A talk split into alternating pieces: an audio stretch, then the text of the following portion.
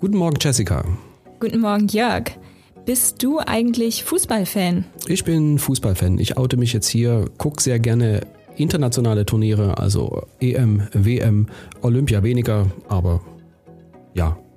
So geht's mir auch. Ich gucke da auch sehr gerne zu und da gibt's ja dann auch eine gute Nachricht für uns beide, denn im nächsten Sommer findet ja die Fußball-Europameisterschaft hier in Deutschland statt und natürlich gibt's auch ein paar Spiele in Berlin und da laufen jetzt auch schon einige Vorbereitungen für. Wie genau die aussehen, das schauen wir uns jetzt an. Los geht's.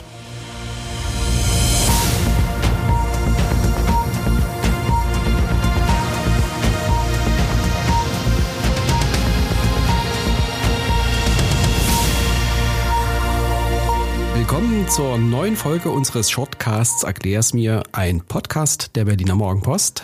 Mein Name ist Jessica Hanack und ich stehe hier mit meinem Kollegen Jörg Krauthöfer und wir widmen uns heute den Berliner Plänen für die Fußball-Europameisterschaft 2024. Fangen wir doch mal mit ein paar Grundlagen an. Was gibt's für Zahlen und Fakten zur EM 2024?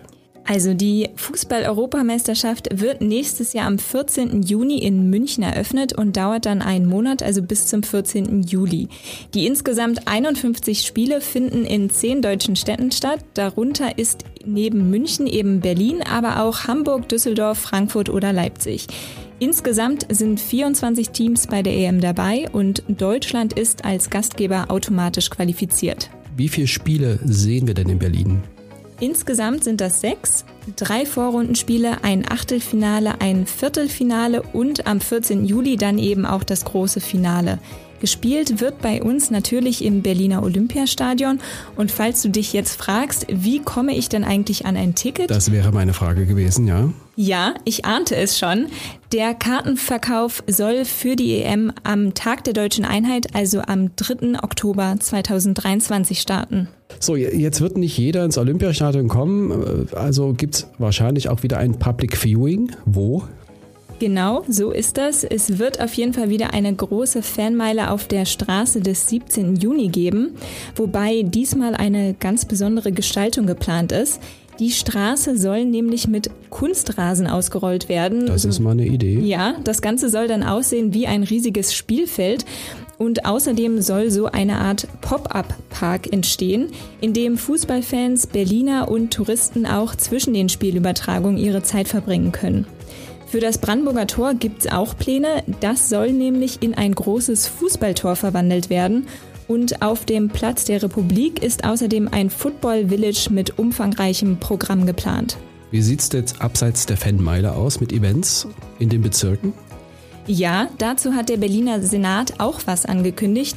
Zum Beispiel soll es Fußballturniere in den Kiezen geben und es ist auch geplant, dass internationale Street Art Künstler Fußballplätze in der Stadt gestalten.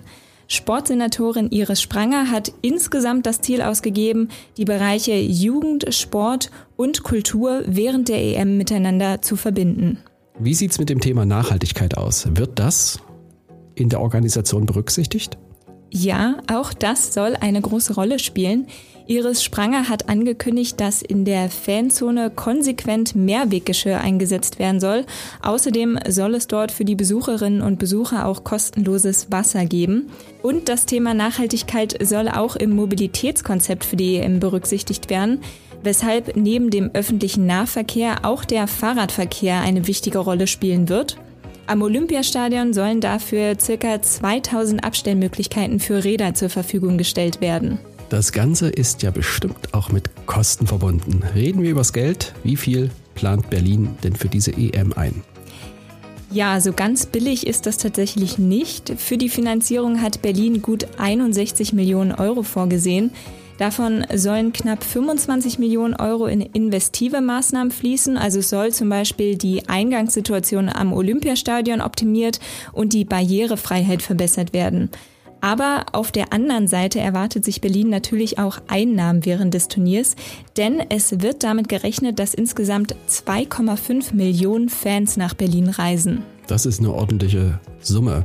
Dann hoffen wir mal, dass die Deutsche Bahn oder die S-Bahn nicht ausgerechnet in diesem Monat Baustellen auf ihren Gleisanlagen äh, plant. Es wird also voll im nächsten Sommer in der Stadt. Darauf können wir uns einstellen, glaube ich. Übrigens kannst du dir gleich noch ein Datum notieren. Am 12. Juni nämlich, also zwei Tage vor dem ersten Spiel in München, soll es in Berlin schon mit dem Feiern der EM losgehen. Da ist nämlich ein großes Eröffnungskonzert am Brandenburger Tor geplant. Das ist notiert. Dankeschön, Jessica, für die Informationen. Sehr gerne. Das war eine neue Ausgabe unseres Shortcastes Erklär's mir, ein Podcast der Berliner Morgenpost.